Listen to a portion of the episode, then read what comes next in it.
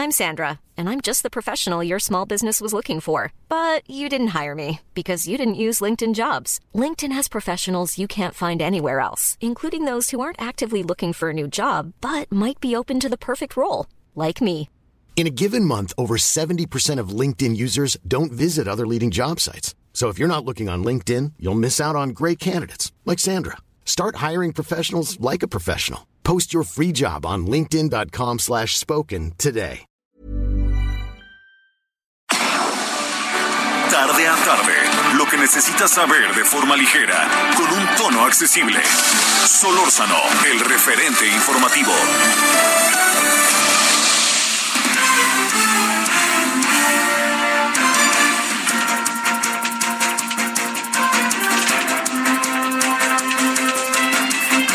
Buenas tardes, son ahora las 17 horas en la hora del centro, en este día de la semana que es miércoles, mitad de semana, día de la Candelaria, por eso a lo mejor he escuchado tantos cohetes, ¿no? Por ahí en algunas zonas, eh, y pues día de los tamales, que son, este, pues que son esos tamales eh, de, como, tienen todo un historial, que hay muchas personas que lo han estudiado de manera maravillosa, no soy yo un especialista ni de broma, pero a mí me gustan los tamales de la esquina de donde yo vivo, maravillosos verdes, con pollo, ya ves, con carne de cerdo.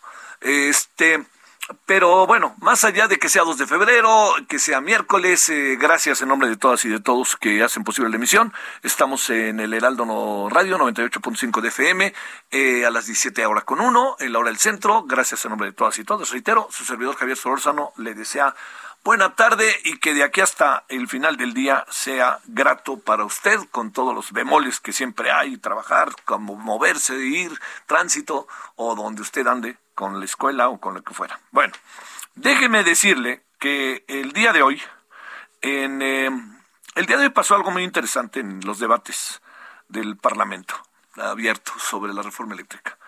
Eh, déjeme contarle vi, vi, a un tuitero que dijo, ya me está preocupando que Solórzano hable tanto de la reforma eléctrica. No se preocupe, señor, yo, no tengo nada que ver.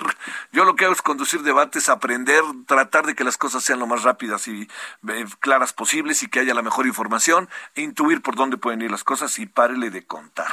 No sé más, yo no sé más, no tengo nada que ver y sí me parece muy importante la reforma eléctrica y sí me parece muy importante que haya una reforma eléctrica y sí me parece muy importante que la reforma eléctrica sea en términos de beneficios colectivos y de prevalencia del sector del Estado como rector, pero de la empresa privada como un participante fundamental para el desarrollo de la de, todo lo que tiene que ver con la eh, con el, el, desarrollo de la energía y de la electricidad. Bueno, déjeme decirle que el día de hoy me llamó la atención porque había muy buenos invitados, ¿no? Dos especialistas de la CFE, que han trabajado en la CFE, que son especialistas a lo largo de muchos años, que han visto a la CFE para bien y para mal, para arriba y para abajo, para los lados, y dos eh, participantes, eh, José María Lujambio, que este, ha, ha, trabajado incluso en la Comisión Nacional de Energía, y el encargado eh, este, de, de Coparmex sobre el tema.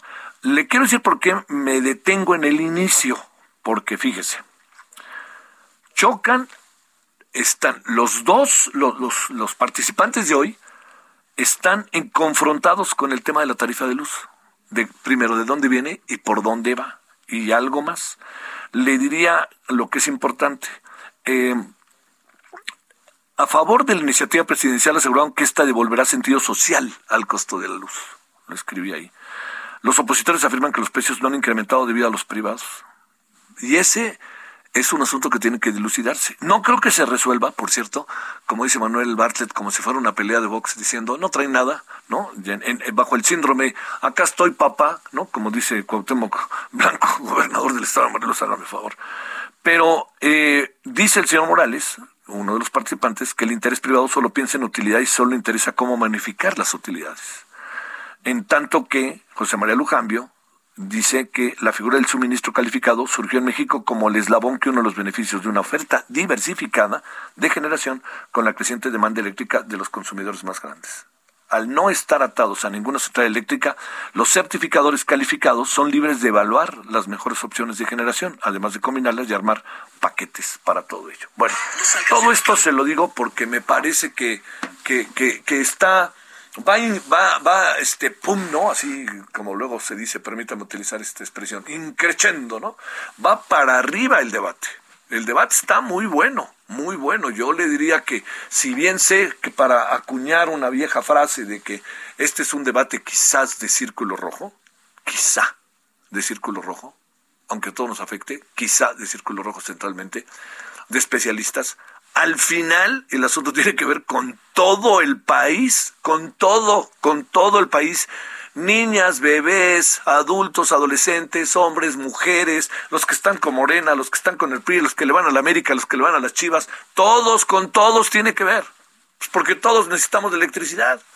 Entonces, lo que se decida hoy, eh, bueno, hoy es una metáfora, lo que se decida estos días, pues nos va a afectar. Y yo, en todas las ocasiones que hemos eh, estado hablando del tema, pues siempre me permito preguntarle a los participantes dónde está el usuario y en qué se va a beneficiar el usuario. Ese es el, el, gran asunto. Entonces, bueno, pues ahí, ahí, ahí, lo dejo. En la noche tenemos un resumen. Mañana, ojalá, si nos quiere ver, 9 de la mañana, Canal del Congreso, el siguiente debate. Van a ser varios debates, ya llevamos varios. Y a ver qué le parece, ¿no? Y ahí dejemos el asunto. Punto y aparte. Eh, mire, eh, eh, digamos, ¿cómo, ¿cómo, punto y aparte para ir a otro tema, cómo poder ver el tema de la política exterior mexicana bajo el régimen del presidente Andrés Manuel López Obrador? Yo creo que ha tenido pues digamos, como todo, ¿no? Aquí no podemos lanzar, es que no funciona, ¿no? Ha habido cosas muy interesantes, mucho, muy interesantes con Estados Unidos, por ejemplo, más de lo que parece. Con Canadá, pues con Canadá no ha habido necesidad de, no, ahora sí que no, ha brincado nada. Eh, con algunas cosas en Europa, ¿no? Pero en otras ha sido muy desasiada. Muy desasiada partiendo de una eh, de, una frase que el presidente este, nosotros no nos metemos en los problemas de los otros, pero al final sí nos metemos. Nos metimos en Bolivia y nos metimos en, Perú.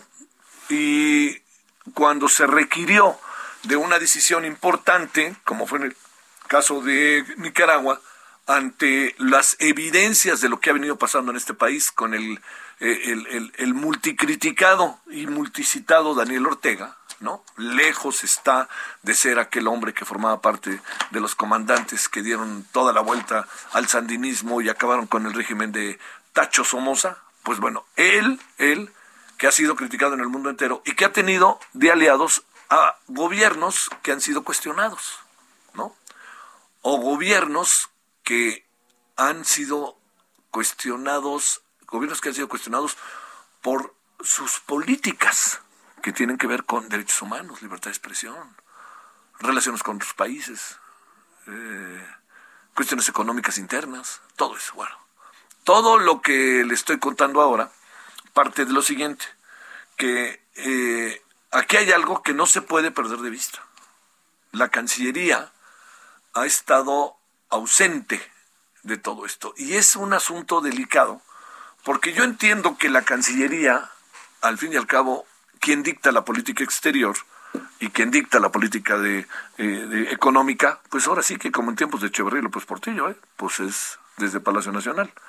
Pero es evidente que hemos crecido mucho de esas fechas, de esos días a ahora, en donde hemos aprendido a conocer más, donde nos hemos preparado más, donde hemos entendido mejor el mundo, donde nos hemos preparado más en lo económico, más en lo hacendario, más en las finanzas, más en la política interna y más en la política exterior.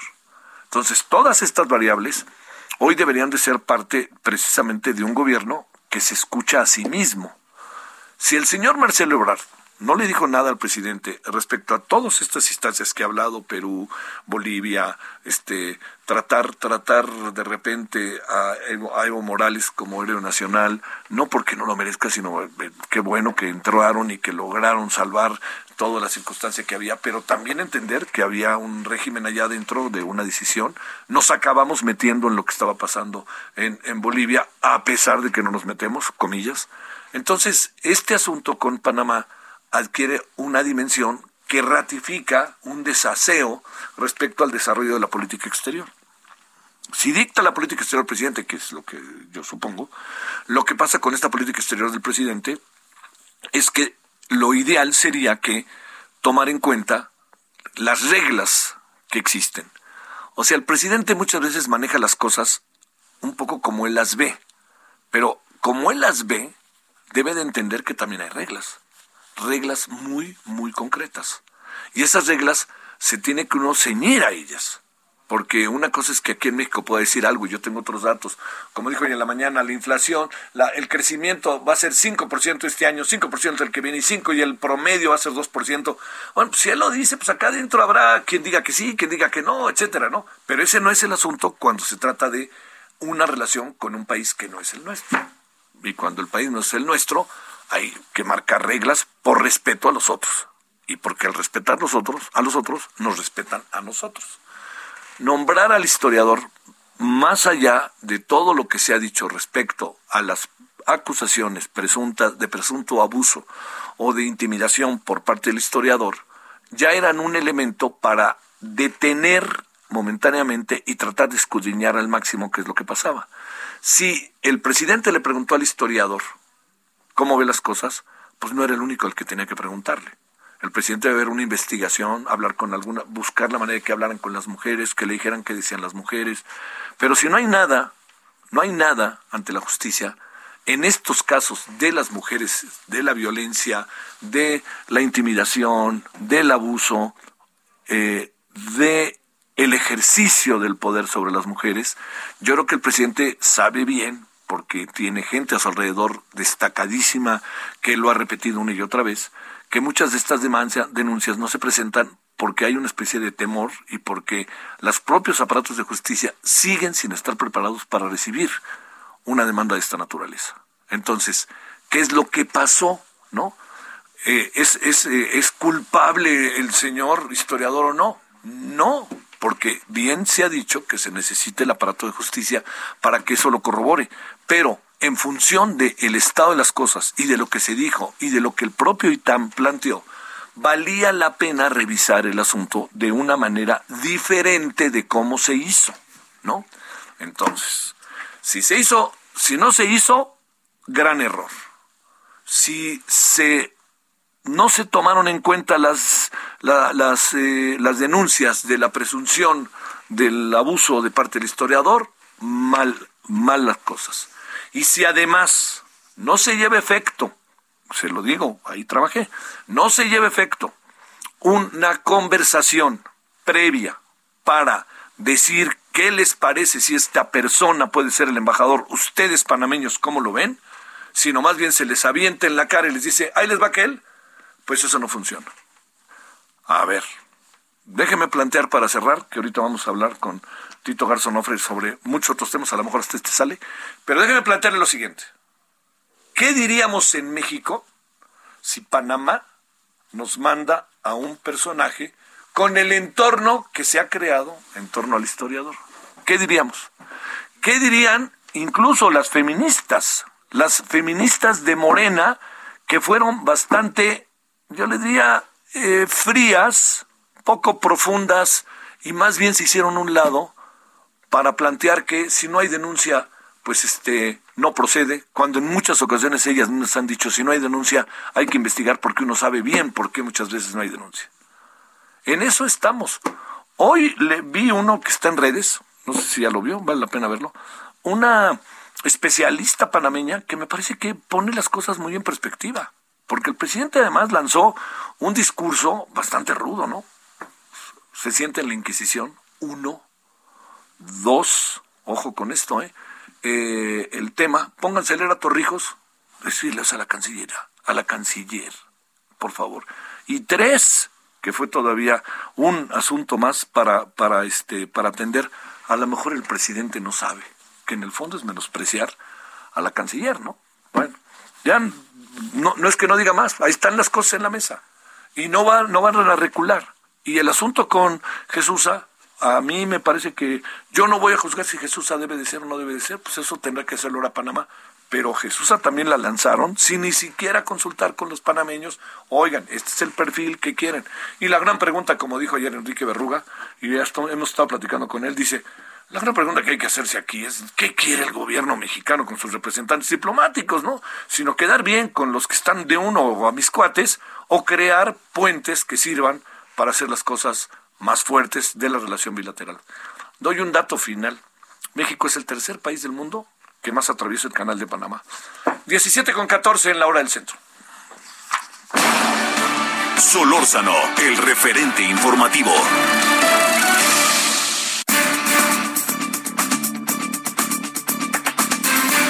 Agradecemos a Juan Jesús Garzonofre, investigador del Instituto de Investigaciones Jurídicas de la UNAM. Querido Juan Jesús, ¿cómo has estado? Queridísimo Javier, todo bien, por fortuna, qué gusto escucharte y un saludo a todo el auditorio. Más bien, este, a ti parece que lo que tenemos que discutir con Panamá es el partido de hoy en la noche, ¿no?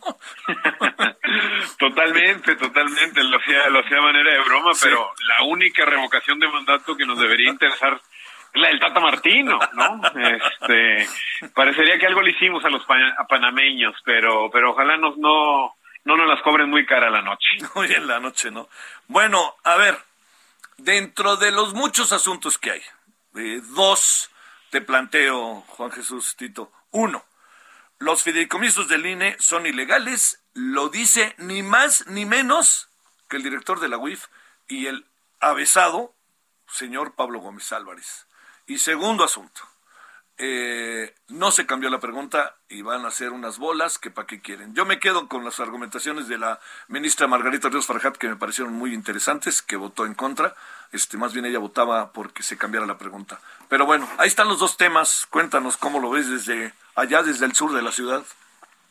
Claro que sí, estimado Javier. Lo primero que hay que decir es que, bueno, hay que marcar este, este ejercicio de la revocación de mandato en de nueva cuenta un ejercicio bastante atropellado, muy polémico, que ha sido golpeado por ambos bandos del espectro político. Entonces, eh, el día de hoy, eh, de ayer que vimos las declaraciones de Pablo Gómez, eh, titular de la UIF, que parecería que la UIF es otra desde que llegó él a, tomar el control, pues no abonan a esto que tendría que ser un ejercicio que, pueda tener certeza de que funcione y para su objetivo, ¿no? es el titular de la UIF, Javier, no, no es cualquier persona, no es cualquier tuitero, es alguien que cuenta con información, la posibilidad de tener información sobre los estados financieros, sobre la situación económica de cualquier persona en este país. Entonces, que diga así a la ligera, de buenas a primeras, que los fideicomisos que tiene el INE son ilegales, pues en definitiva eh, creo que lo primero que debería hacer es es explicar por qué algo es ilegal, ¿no? Esto parece eh, algo algo muy cotidiano entre el mundo de los abogados. Los abogados dicen que esto es ilegal por el solo hecho de decir que es ilegal, ¿no? Esto va en contra de la Constitución. Es así no funciona el derecho. Derecho tienes que argumentarlo, tienes que mostrar pruebas, tienes que mostrar evidencia y sobre todo llevarlo a las instancias correspondientes. El problema con la declaración de Pablo Gómez es que el INE se ha cansado de insistir en que solamente tiene tres fideicomisos y cada uno de ellos es para un objetivo concreto. El primero es para eh, el personal eh, que se retira, ¿no?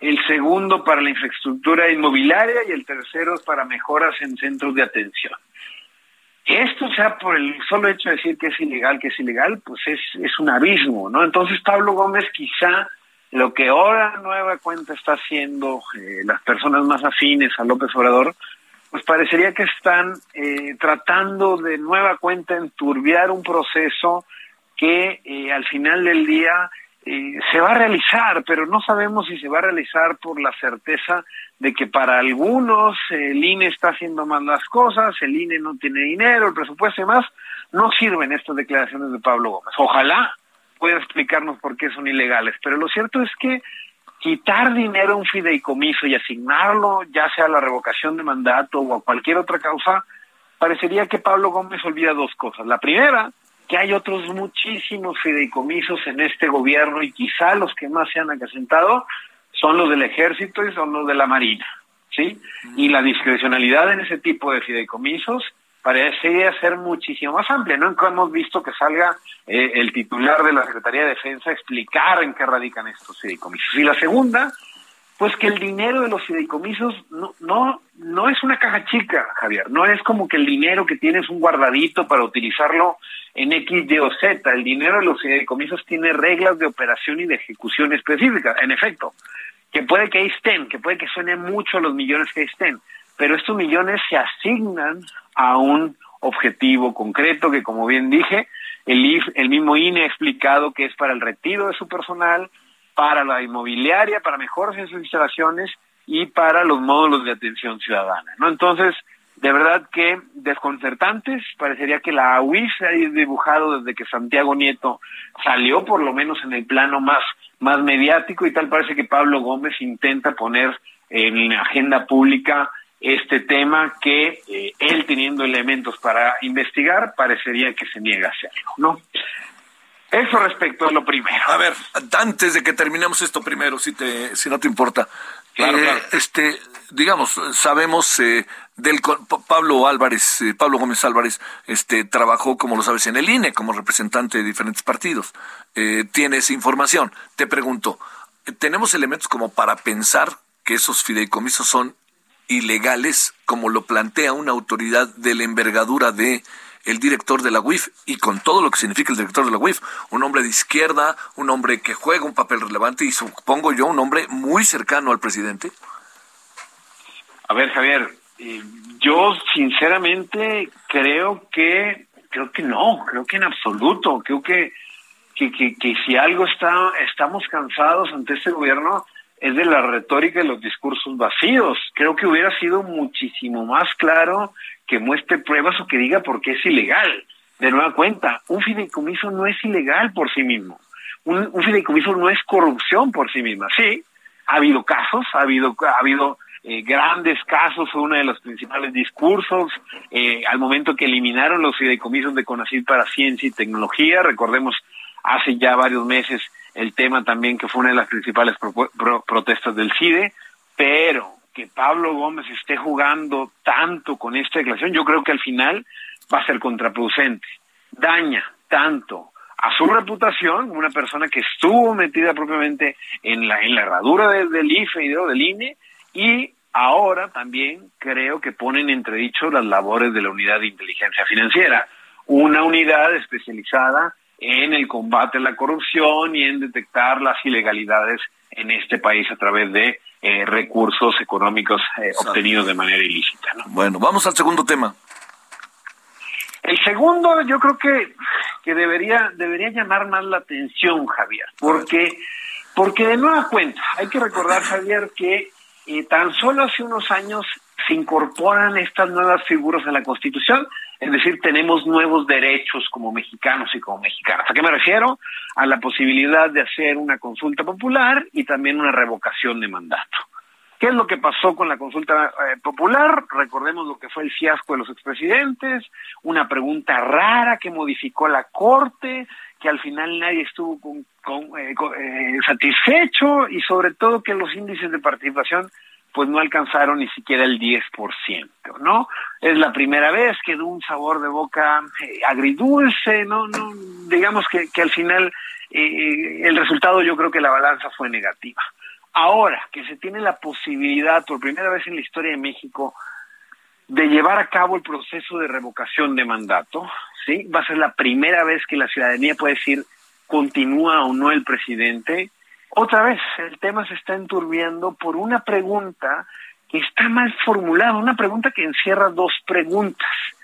Y al final del día, Javier, la Suprema Corte es quien ha validado estos ejercicios. Sí. El rol del árbitro es fundamental, más allá de lo que diga eh, la oposición, el oficialismo, el árbitro en estas cuestiones es la Suprema Corte. Creo que le salió muy mal la vez pasada con la consulta popular al reformular una pregunta larguísima que no se entendía, en fin. Lo que tenía ayer la posibilidad la Suprema Corte de Justicia de la Nación era la posibilidad de, de, de limitar la pregunta, era la posibilidad de, de encerrar claramente el objetivo de la revocación de mandato. Porque al final de la pregunta de la revocación hay ahí algo que te hace ruido, que es donde se están agarrando muchos para hablar propiamente de la ratificación de mandato, que es una cosa totalmente distinta y que no existe en nuestro país, ¿no? Entonces, para eso se necesitaban eh, ocho votos y al final faltó uno. En efecto, hubo una actuación eh, sobresaliente de algunos ministros que lo argumentaron muy bien, hubo algunos otros que ni siquiera dieron razones, simplemente votaron y lo cierto es que la pregunta se mantiene, una pregunta larga, una pregunta que dice quieres que continúe, ¿no? Y en ese sentido parecería que el ejercicio que vamos a ver en el próximo mes de marzo-abril va a estar bastante, bastante enturbiado, Javier. Te mando un gran saludo, Juan Jesús Garzonofre, hasta el sur de la ciudad. Que estés bien, Javier. Muchas gracias por la invitación. Como siempre, gracias, gracias, Tito.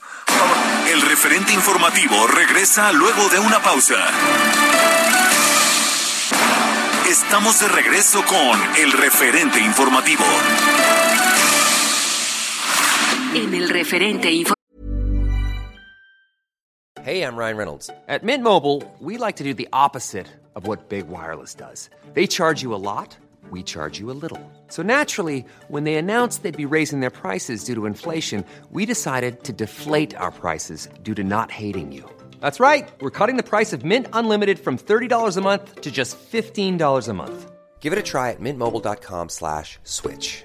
$45 upfront for three months plus taxes and fees. Promo rate for new customers for limited time. Unlimited more than 40 gigabytes per month. Slows. Full terms at mintmobile.com. informativo le presentamos información relevante. Nuevo León cierra en enero con casi 140 mil contagios de COVID-19. La mayoría de los enfermos de coronavirus en Tamaulipas no tienen la vacuna. Autoridades de la Ciudad de México reconocen disminución de hospitalizaciones por COVID-19. Tribunal Electoral del Poder Judicial de la Federación rechaza corte salarial a consejeros del Instituto Nacional Electoral para pagar la revocación de mandato. La Fiscalía General de Justicia presenta dos nuevas solicitudes de extradición contra Andrés Ruemer. La Fiscalía General de Justicia logró acuerdos reparatorios con 80% de las víctimas y familiares del colapso de la línea 12. Morena busca arrancar el 25 de febrero con ruta para discutir la reforma eléctrica. Entregan en Tianguis del Bienestar más de 3 millones de bienes, asegura Rosa Isela Rodríguez. Oaxaca te espera con los brazos abiertos. Ven y descubre las maravillas de las ocho regiones. Disfruta de un picosito y delicioso mole, el mezcal que se consume en todo el mundo, las mejores tlayudas, hermosas playas, artesanías increíbles, el extenso mundo de nuestra cultura mexicana y más. Visítanos y vive la experiencia. Tenemos un lugar adecuado para ti y tu familia. Estamos listos para recibirte con todas las medidas de prevención. Oaxaca lo tiene todo.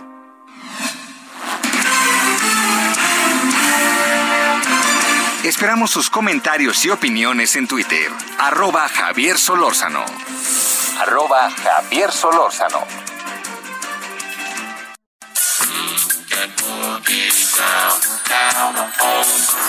The movie's down, down the whole ground. The movie's down, down the whole ground. The movie's down, down the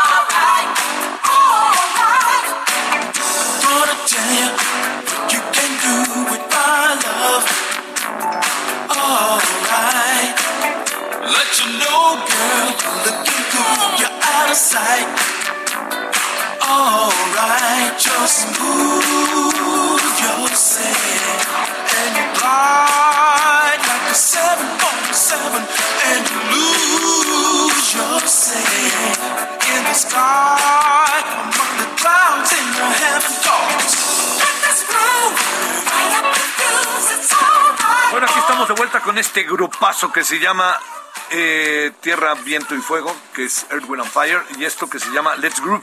¿Por qué hoy andamos con esto? Pues ni más ni menos que porque ya tiene 74 años, ¿no? El, este, el guitarrista del grupo, eh, 74 años, eh, es el grupo, bueno, en, hace 74, en a ver, cumple 74 años el, el- en un día como hoy, pues quien ha sido el, el mero mero de todo esto, ¿no? Este, el guitarrista, compositor de este grupo, Dread and Fire, que es eh, Let's Group. Esto se llama, para que usted lo vea.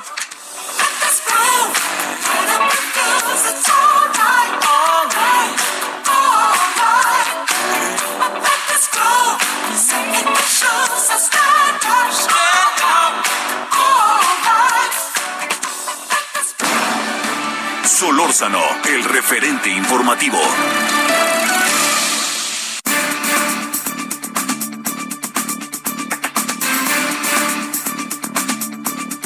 Bueno, este, de repente como, como hoy, hoy dos, bueno, estos días dos, dos declaraciones, además lo de Panamá que me ha llamado mucho la atención. Déjeme contarle, otra, otra cosa que vi es que el, el vocero de Morena dijo que Jalisco era un narcoestado, el vocero de Morena en el Senado, el senador Cravioto dijo que el estado de Jalisco era un narcoestado. Suena fuerte, ¿no? Uno sabe que está el cártel Jalisco Nueva Generación, pero no está solo ahí. Y uno sabe que en Michoacán viene un buen rato diciéndose algo parecido, ¿no? Con Guerrero algo parecido. Entonces señalar a Jalisco y colocarlo así de esa manera no me, no me, este, como que no, no, no, no le cobertura. Y además, pues hay que, cuando se dicen estas cosas, yo entiendo que políticamente se intenta, en fin, se desacredita, pues también hay un asunto federal, ¿no? Entonces, hay, hay como muchas cosas que no, que no, que no cuadran con, con esto, pero bueno, ahí se planteó. Y la otra cosa es la defensa tan vehemente, ¿no? Del presidente al López Gatel. O sea que le deberíamos de, ahora lo tenemos que sacar en hombros, hacer la ola y este, no sé, yo diría que hasta santificarlo, ¿no? Y no, no, no, no. No es contra, no se trata, no es anti-4T, no, es las cosas que han pasado las irregularidades, la falta de precisión, las declaraciones impertinentes. No es, no es que yo esté, esté en contra de cuatro, no tiene sentido. Sin dejar de reconocer las virtudes que no necesariamente son solo de él, ¿eh? es de un secretario, ¿no? Es de la Cancillería, tan ausente ahora, es del sector salud en su conjunto y es de mm, doctores, doctoras, enfermeras, enfermeras, bueno, de todo el personal de salud. Bueno, vámonos a las 17.36. Un asunto muy importante del cual ayer dimos cuenta al inicio de la emisión de referente y ahora lo volvemos a hacer, es el que tiene que ver con lo que ha pasado con la línea 12 y el colapso de la línea 12 eh, del metro. A ver, Christopher Estupiñán es abogado de 20 familias, familiares, perdón, rectifico, sí, familias fallecidos, eh, familiares de personas fallecidas en el accidente de la línea 12. Abogado, ¿cómo has estado? Muy buenas tardes, Christopher. Javier, buenas tardes, muy bien, con el gusto de saludarte de cierto auditorio. A ver, a ver, anoche algo ya te pedíamos una opinión, y con esto iniciamos de hecho la emisión de ayer de referente en televisión. Te pregunto ahora, este Christopher, ya con mucho más información, ya confirmadas muchas de las cosas que se han dicho, ¿qué fue lo que pasó? ¿Por qué unos salieron, este, ya, eh, digamos, ya están, de, ya, ya se arreglaron, por decirlo de alguna manera, suena muy feo, ¿no? Pero lleva una reparación de lo sucedido, y otros no, y ayer nos dabas algunas razones. A ver, echemos a andar el asunto. La situación es un, es un poco preocupante por la, por la falta de transparencia y los dimes y diretes que han causado esta misma falta de transparencia en cuanto al, a la, al proceso resolutivo de esta tragedia. En primer lugar, tenemos el hecho de que la Comisión Ejecutiva de Atención a Víctimas desde un principio asume una postura de asesoría jurídica para todas las víctimas. Entonces, comienza desde nuestra perspectiva, creo que es un exceso. Este fue un tema que fue causado por una negligencia de una construcción eh, de una persona privada, de un consorcio constructor 100% privado. Entonces, debe ser eh, el derecho este, privado el que debe de, regir en esto. Entonces, la comisión pues responde a ciertos intereses gubernamentales en atención a, a ser un ente de, gobierno. Entonces, comienza a acaparar con sus con sus este, con sus capacidades institucionales la asesoría jurídica de todas las familias, de la mayoría. Entramos después algunas asesorías jurídicas privadas y pues comenzamos a hacer nuestro trabajo. Entonces, desde la, hace un par de semanas, cuando la fiscal anuncia este 80% de acuerdos reparatorios, pues se refiere a los acuerdos que firmaron las familias que siempre han estado representadas por la Comisión Ejecutiva de Atención a Víctimas. Estas familias no tienen un un abogado de oficio durante el proceso penal, sino un abogado que es designado por la comisión. Entonces la comisión ha jugado un, un múltiple papel en todo este proceso. Por un lado, entrega apoyos. Por otro, responde como intermediario del gobierno de la Ciudad de México. Por otro, es asesor de los intereses de las, de las familias en los procesos legales, que el proceso penal pues no solamente tiene como objeto la reparación del daño, sino tiene como objeto también encontrar la verdad de los hechos y deslindar responsabilidades a los culpables que al final se traduce en la reparación del daño. Entonces, en estas múltiples cachuchas que se, que se coloca la, la, comisión, al final también termina siendo un intermediario entre la empresa y las familias, sin que las familias estén, por supuesto, enteradas de ninguna reunión que él sostuvo con Grupo Carso, para determinar incluso los montos de la reparación. Los montos de la reparación que por ahí anunciaba el periódico este, El País y otros, otros medios no fueron definidos por la Fiscalía, la Fiscalía es la representante social en los procesos penales, entonces esos montos no los definió la Fiscalía con base en ningún peritaje, no hay ningún peritaje en la carpeta de investigación que, que concluya que esos son los montos adecuados, sino que fue la propia comisión la que realizó este análisis, un análisis que no ha sido explicado al público ni a ninguna de las familias, se hablan de conceptos, más no un desglose de dichos conceptos, entonces, eso, ¿qué es lo que genera eso? Aunado con la situación de vulnerabilidad de las personas y, por supuesto, el, el, el, trauma del, del, del suceso, pues que existe una plena confianza en lo que haga el comisionado y es por eso que en efecto el 80%, probablemente un poco más, ya aceptaron este acuerdo reparatorio. Nosotros tenemos otra perspectiva legal del asunto basado en otros precedentes y en un alcance mayor que no solo busca una indemnización económica X o Y, es cierta, sino que también busca un afrontamiento de los responsables al público. No es justo que los responsables al momento de, de obtener la obra, inaugurarla, y construirla se asuman ante la gente, ante sus inversionistas y ante el mundo en general como las grandes constructoras de la era, pero cuando resalta el desplome y resaltan los dictámenes periciales en los que se arrojan de manera objetiva fallas en el diseño y fallas en la construcción, escondan la cabeza, se, se respalden con el trabajo de la comisión y la comisión los lleve fuera de las instalaciones de la Fiscalía a las víctimas a recibir cheques y firmar estos convenios de los que se está hablando. A ver, eh, ¿quién, ¿quién determina el monto? ¿Cómo se determina el monto? ¿Es un acuerdo entre ellos? ¿Es, eh, ¿qué, ¿Qué es lo que realmente acaba determinando que una persona reciba 450 mil pesos, otra persona 4 millones de pesos, 2 millones de pesos o lo que reciban, eh, abogado? Lo que sucedió aquí fue que la comisión realiza un listado de todas las personas afectadas, un listado genérico, determinan las lesiones como leves, medias, medias graves, graves y hasta el fallecimiento. Entonces, en algunos de los casos, por ejemplo, en algunos de nosotros, ni siquiera están los, los datos completos, no hay una dictaminación médica completa. Una, a una persona le ofrecieron 400 mil pesos porque las lesiones supuestamente tardaban menos de 15 días en sanar. La realidad es que no es cierto, tarda, eh, eh, todavía no, eh, siguen, siguen en rehabilitación. Entonces, hace este listado la comisión, señala montos, ¿cómo los determina? Sinceramente, no hay transparencia de eso, no lo sabemos. Ellos alegan que atendieron a a los parámetros de lucro cesante, de daño moral, de daño directo, con base supuestamente en un estudio de la Convención Interamericana de Derechos Humanos y de otros precedentes para alcanzar este monto. No es un monto que siquiera haya sido eh, discutido con, la, con las empresas, sino que llegaron, aquí está el listado, aquí están las personas, vamos a atender la mesa para que se, para que se firmen los acuerdos.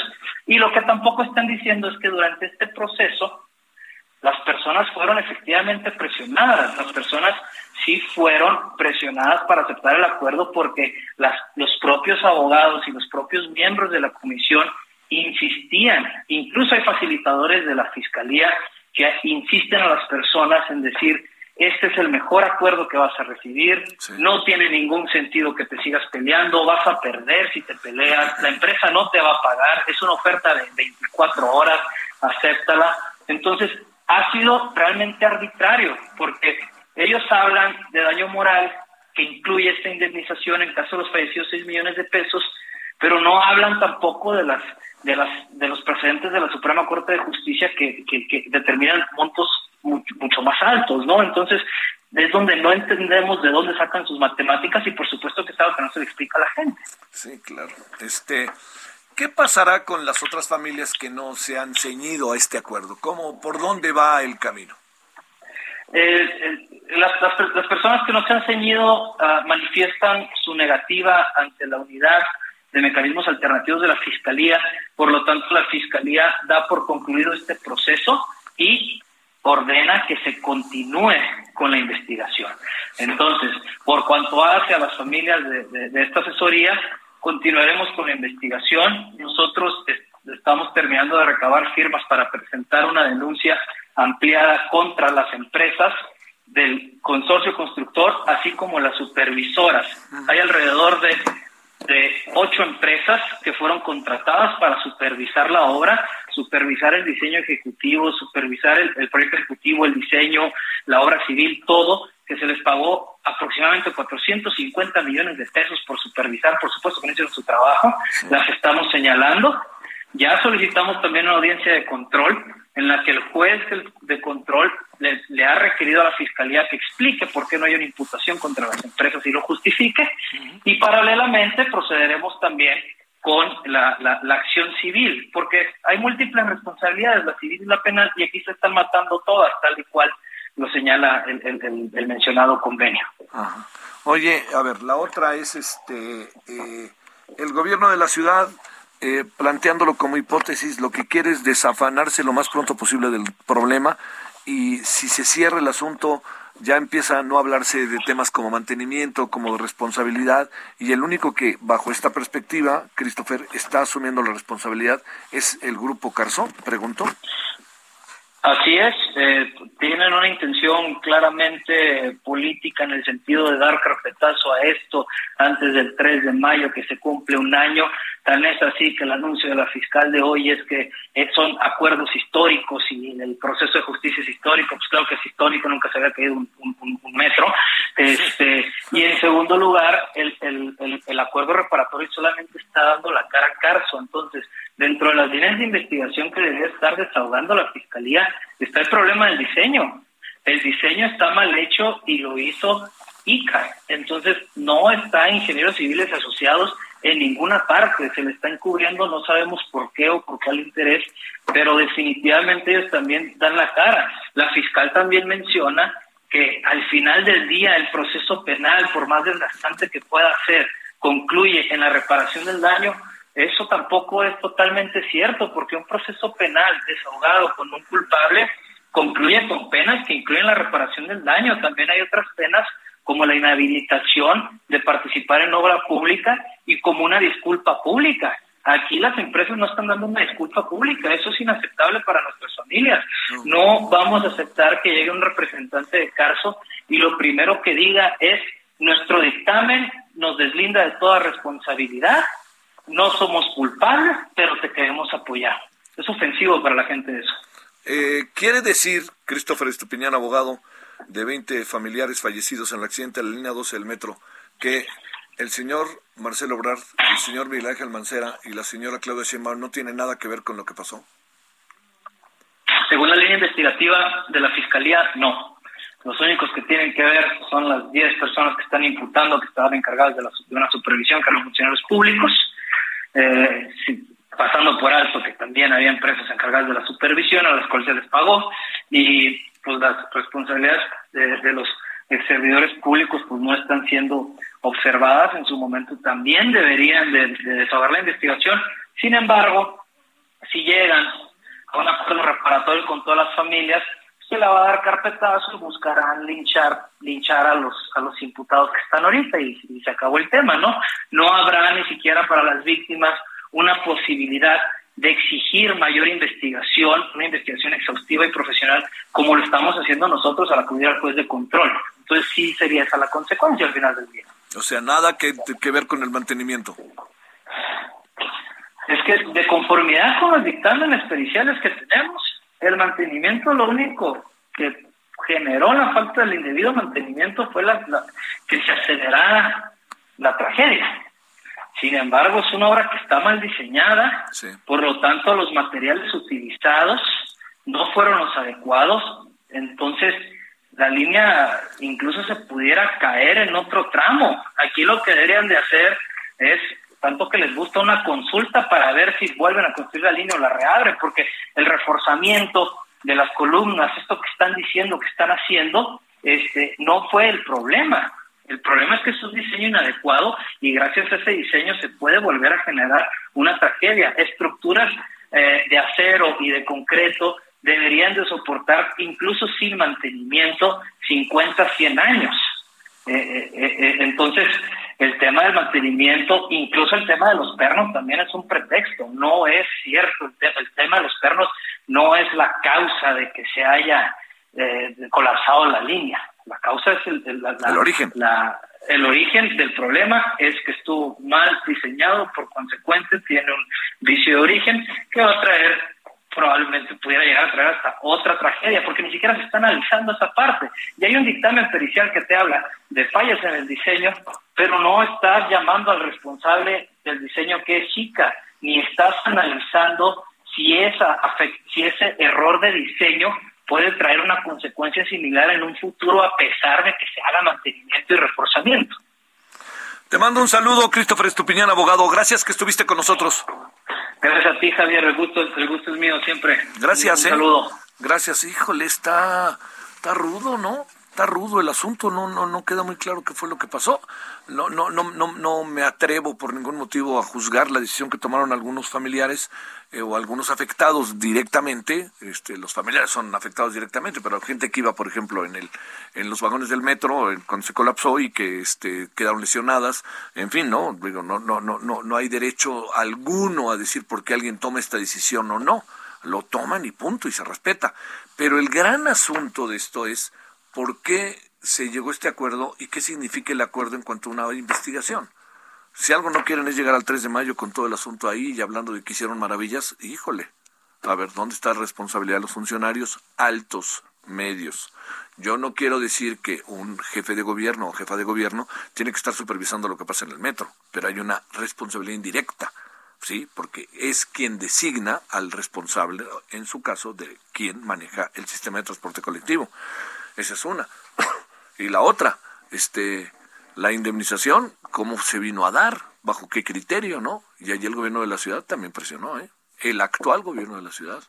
O sea, decía ahorita Christopher Estupiñán, nos les acabaron diciendo, es una oferta de 24 horas, ¿la agarras o no? Lo otro va a ser un conflicto y a ver cuándo para. Entonces imagínese a alguien contra la pared que le dicen, aquí está el dinero o no, y entonces platicándolo con su familia, ya salgamos de esto, de por sí ya no puedo aguantar, nomás me acuerdo de mi, de mi papá, de mi mamá, de mi hermano, de mi hijo, de mi novio, de mi novia, de quien quiera, ya no puedo yo más, ya, que nos den el dinero y que ya nos dejen en Santa Paz.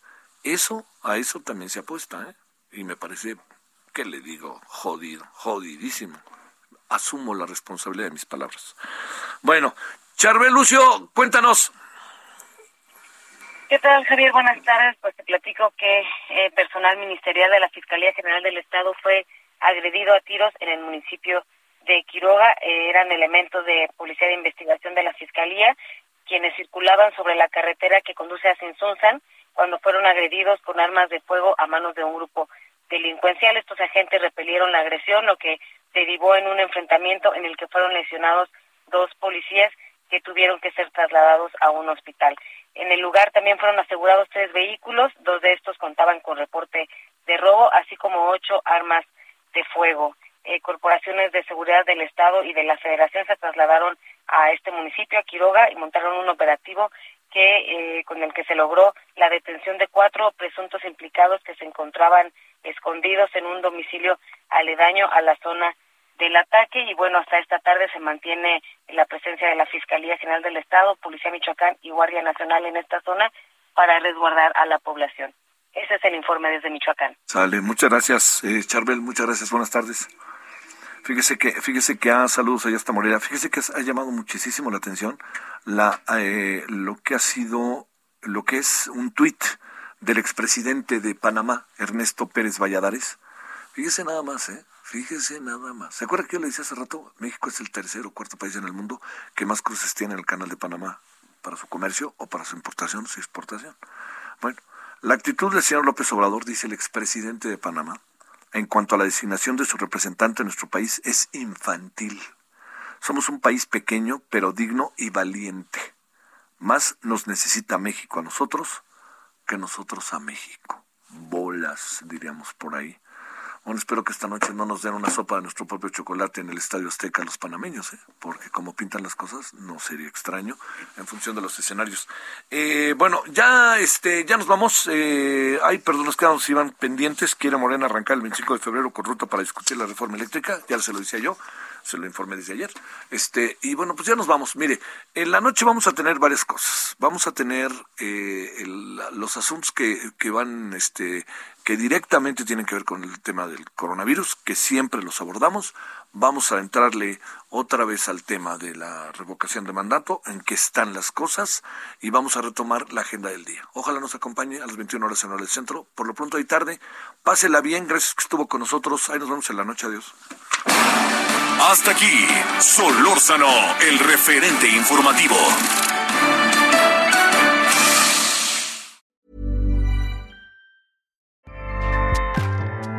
ACAST powers the world's best podcasts. Here's a show that we recommend.